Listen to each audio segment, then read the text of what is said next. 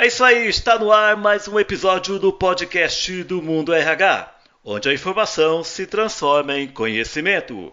E hoje vamos falar sobre as profissões que mais crescem no Brasil e a importância da atualização profissional. Para falar sobre esse assunto, eu converso agora com Leandro Herrera. Ele é CEO da Terra, empresa de educação com foco em profissões e habilidades da economia digital. Leandro Herrera, boa tarde. Muito bom tê-lo aqui conosco no podcast do Mundo RH. Oi, boa tarde, Francisco. Super prazer. Obrigado pelo convite. Leandro, antes de você nos revelar quais são as sete profissões mais buscadas pelas empresas nesses últimos tempos, eu gostaria de iniciar nossa conversa te perguntando o que mudou na forma de buscar atualização profissional nesses últimos cinco anos. Olha, acho que o que, o que mudou principalmente foi a, fragmentação das opções que a gente tem para se desenvolver profissionalmente, né? Então, pegando um, um pouco do, do, contexto histórico, né? É, a universidade, principalmente os modelos mais tradicionais, como graduação, pós-graduação, MBA, eles, eles tiveram um papel fundamental é, ao longo das, das, últimas gerações profissionais é, de, de, capacitar as pessoas para o mercado de trabalho, né? É, a, a, graduação para entrada e depois a pós-graduação MBA para aperfeiçoamento e, e, promoção, né, crescimento profissional. É, o que aconteceu nos últimos anos é que, como muitas novas habilidades, muitas novas profissões surgiram, principalmente em decorrência do avanço da tecnologia dentro do mercado de trabalho, as pessoas passaram a diversificar a maneira como elas procuram se capacitar. E esses modelos que, que até então eram os mais tradicionais, né, eram vamos dizer, as primeiras opções, eles também, ao, ao longo desses últimos cinco anos, vêm perdendo um pouco do, do, vamos dizer assim, da relevância que eles, que eles é, é, tiveram nas gerações passadas. Todas as pesquisas que a gente faz em relação a, a, futuro do trabalho e principalmente a futuro da educação apontam que cada vez mais as pessoas, os indivíduos, vão ter que desenvolver a sua própria estratégia de aprendizagem e entender a, a, forma como aprendem melhor diante de uma diversidade enorme de opções para continuar aprendendo. Né? Então, acho que esse foi o, o, o grande, a grande mudança da, da, dos últimos cinco anos. Leandro, então quer dizer que ter, ter uma graduação não basta hoje para seguir na carreira profissional. Por quê? Olha, com, com, certeza não basta, embora no Brasil ela ainda faça muita diferença. Né? Como, como o Brasil tem um, um um contexto educacional muito complexo, muitas pessoas acabam não se formando, né, nem no ensino, no ensino básico. Aquelas que conseguem um diploma de graduação é, no Brasil têm um, um, aumento de renda muito significativo. Então, o simples fato de ter diploma no Brasil, que é tão desigual, faz muita diferença na vida das pessoas. Isso dito, com certeza o diploma, hoje um diploma de graduação, ele não tem a validade que ele teve alguns anos, né? É, como até o momento que a gente está vivendo, é um momento de pandemia que é, está forçando não só a gente como, é, como, como, cidadãos, mas também como profissionais a nos reinventar, reinventarmos, né, porque as empresas estão tendo que se reinventar. É, da mesma forma, é, os profissionais eles já não conseguem mais contar com é, os conhecimentos, as habilidades, as competências que são desenvolvidas apenas naqueles quatro anos de graduação. É por isso que a gente está entrando no que é entendido né, como, como a era do lifelong learning, ou, ou aprendizado para toda a vida. E o aprendizado para toda a vida é essencialmente né, a gente chegar num lugar, que eu acho que a gente está se aproximando desse lugar, em que não existe um momento da sua vida em que você está estudando e um momento em que você está trabalhando, né? É, assim como todas as pessoas precisam, é, no, na melhor das hipóteses, se exercitar todos os dias, né? Mexer o corpo ou meditar todos os dias, cuidar da sua mente, também a, a, a intencionalidade de se aprender é, vai ser um item da rotina constantemente, né? não só porque você está é, inscrito num curso, seja um curso mais tradicional, regulado ou um curso livre. Então, acho que é o, essa é a, área, a era que a gente está entrando, a era do aprendizado contínuo e o aprendizado para toda a vida. E aí eu te pergunto, de que forma o RH de uma empresa pode ajudar o seu colaborador na busca contínua de uma atualização profissional?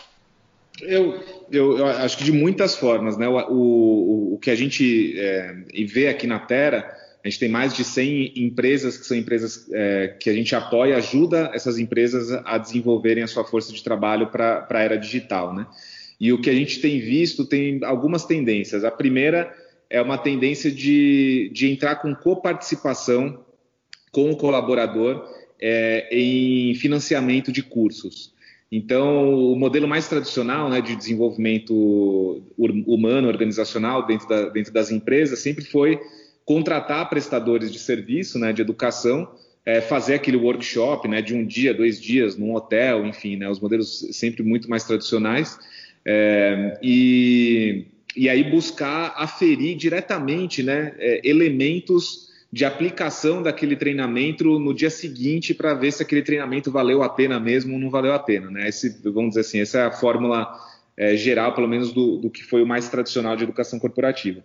O que a gente vê nesse momento, principalmente porque também os profissionais estão mudando mais de empresas, é, são os RHs é, entendendo é, é, educação como benefício é, e como um benefício que é compartilhado né, entre as partes. Então, é, para a pessoa aprender, ela precisa ter algum tipo de entusiasmo, de motivação para fazer inscrição num curso que faça sentido para ela, e a empresa entra com, por exemplo, com um subsídio.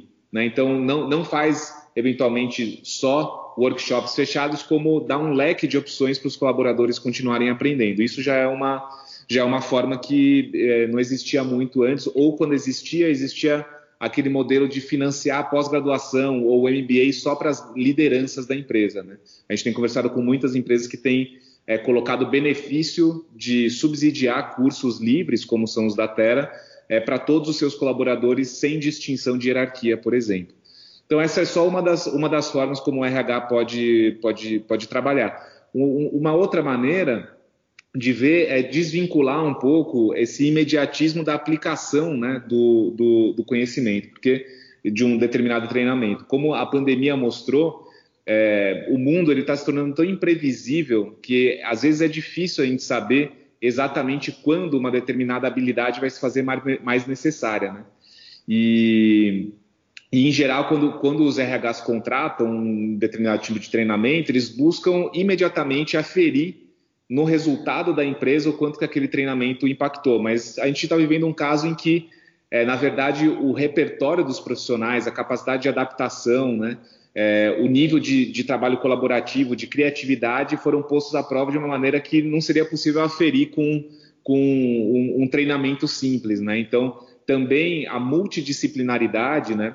Do, dos, dos, conteúdos e, e, dos programas de aprendizagem vão, vai tornar de fato a empresa mais resiliente no conjunto dos colaboradores. Os colaboradores vão ter mais repertório para agir de acordo com as mudanças do mundo e das estratégias da, da, das empresas. É correto então afirmar que hoje o caminho não é ser um profissional especialista, e sim um profissional multidisciplinar? Olha, é, com certeza é, a, gente, a gente entra na, na, numa fase que é uma fase em que a, a, alguns autores né, consideram como a, a era da, da, do, do, profissional em T, né? É, e a, visão do T é que a parte horizontal do T é o conjunto de habilidades, né, de repertório que um profissional detém dentro de um determinado segmento, de, uma determinada área de conhecimento, né?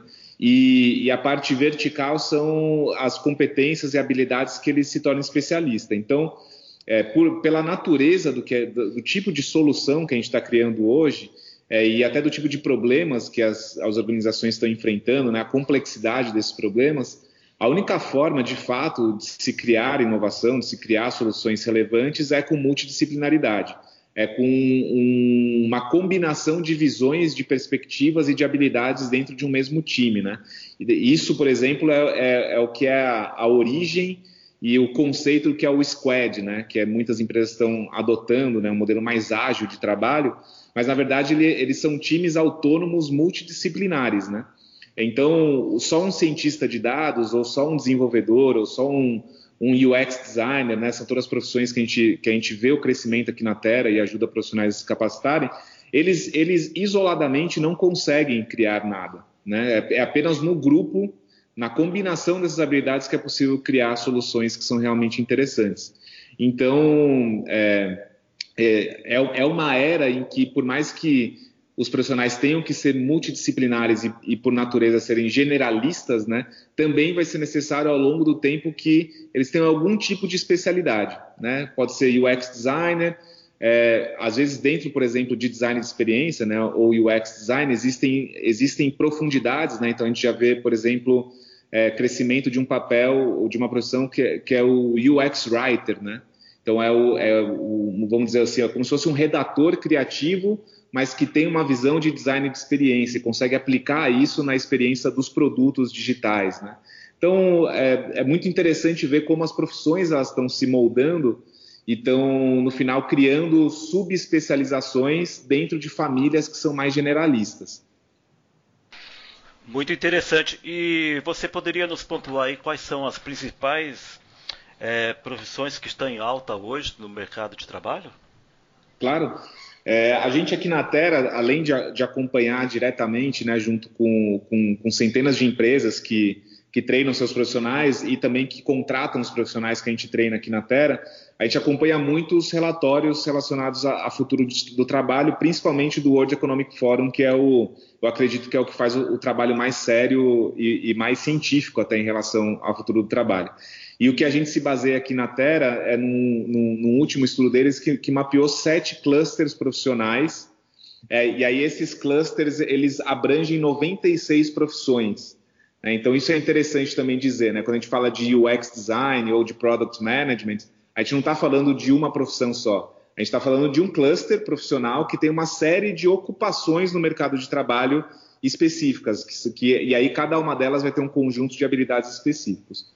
Bom, essas, essas sete famílias que estão em, em ascensão no mundo todo são é, dados e inteligência artificial, e algumas das profissões que estão dentro delas são, por exemplo, especialista em inteligência artificial, é, ou cientista de dados, ou engenheiro de dados, né? então essas são profissões dentro desse cluster. É, engenharia e computação na nuvem é, uma, é um segundo cluster, e dentro desse aqui tem profissões como desenvolvedor de Python, é, engenheiro full stack, né, conhece mais de uma linguagem de programação, por exemplo, é, engenheiro de, de, computação na nuvem, então é um, é um outro desdobramento. Daí tem um terceiro cluster, que é pessoas e cultura, e, e aqui está totalmente relacionado ao mundo RH, está é, tá super em ascensão, né? Na verdade, a área, como você tem provavelmente coberto muito aqui, Francisco, a área de, de pessoas e cultura está em, em muita transformação também por conta de tecnologia. Então, algumas das profissões que estão crescendo muito são, por exemplo, o papel de recrutamento especificamente para profissionais de tecnologia, é, aquisição de talentos, é, business partner está crescendo muito também, né, se reinventando dentro das empresas. É, aí tem um quarto cluster que é Product Development, ou desenvolvimento de produto, e aí algumas das profissões são, por exemplo, é, Agile Coach, né, que é quem aquele profissional que é especialista em métodos ágeis e ajuda times a serem mais ágeis, tem esse papel específico dentro da estrutura. É, tem o Digital Product Manager, é, tem o Scrum Master, que é um, também um dos papéis dentro do método de Scrum, que é um método ágil, né? Tem o Product Owner, é, que é um. E aqui, em geral, se usa em inglês mesmo o, o, o nome da ocupação, mesmo aqui no Brasil. Então, o cluster de, de desenvolvimento de produto digital está crescendo muito, muito é, aqui no Brasil. A gente acompanha isso bastante aqui na Terra. Um quinto cluster que é apontado é o, é o, cluster de vendas, marketing e conteúdo, com profissões como especialista de sucesso do, do consumidor, é, é Sales Development Representative, né? então aquele representante de, de, de vendas, de, que, faz, que faz todo o processo de aquisição de novos clientes, muitas vezes usando só canais digitais, especialista de marketing digital, especialista de conteúdo, são profissões dentro desse cluster. E tem dois clusters que eles trazem que são bem, bem interessantes, que é o primeiro que eles chamam de Care Economy, que é a economia do cuidado, né? então tudo que são, são profissões relacionadas à saúde.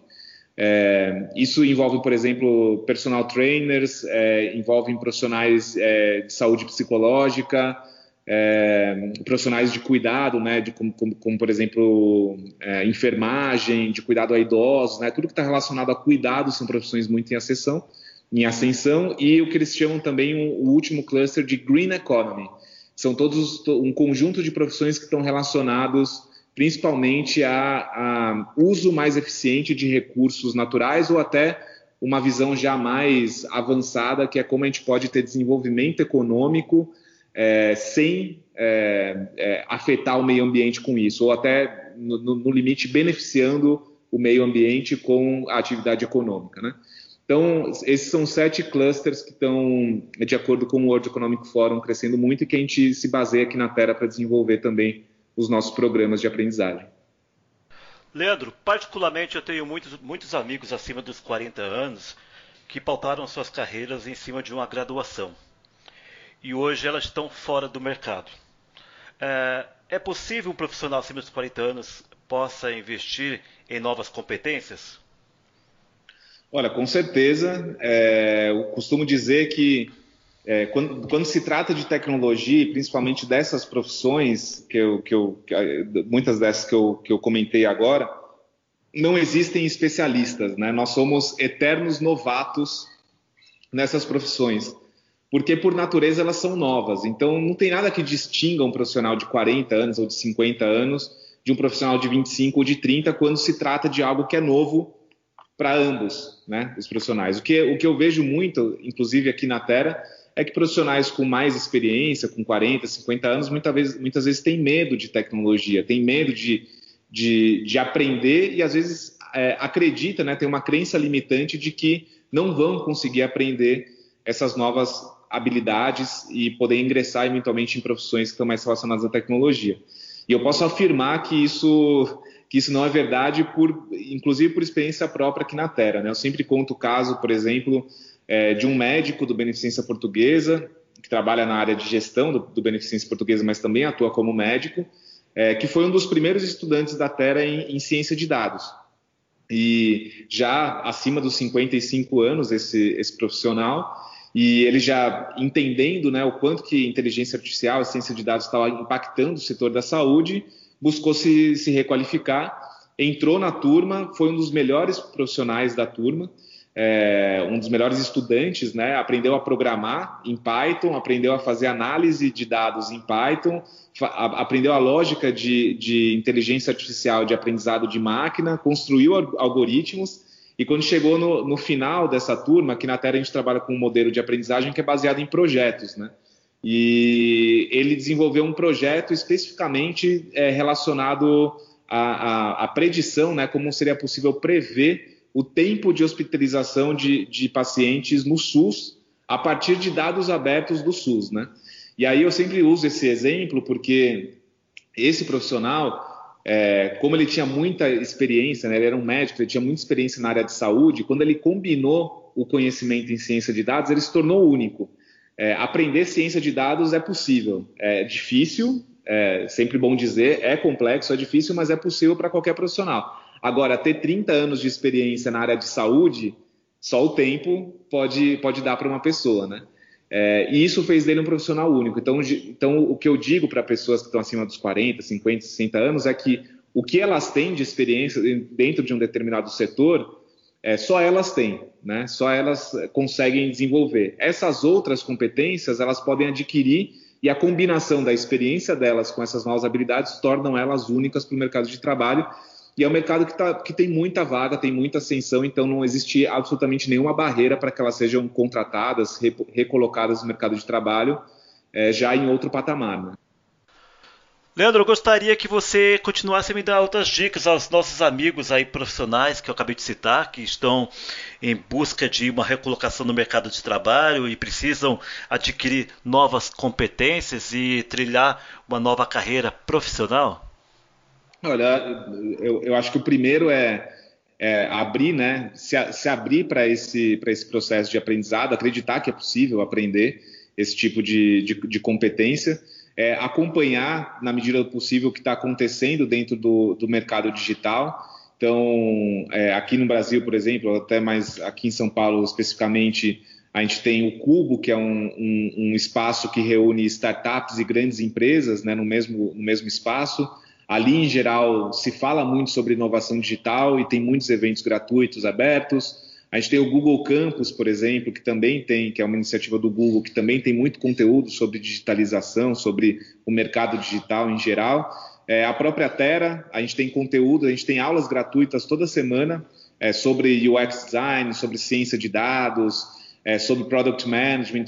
Todos os nossos cursos a gente tem algumas aulas abertas que acontecem durante a semana, eventos abertos também. É, em agosto a gente vai fazer um, um, grande curso gratuito sobre profissões digitais, também pode ser um caminho de entrada. Então acho que a primeira coisa é entender exatamente, né, o, o, quando se tratam dessas profissões, dessas empresas de tecnologia, quem são elas e quais são as habilidades, né?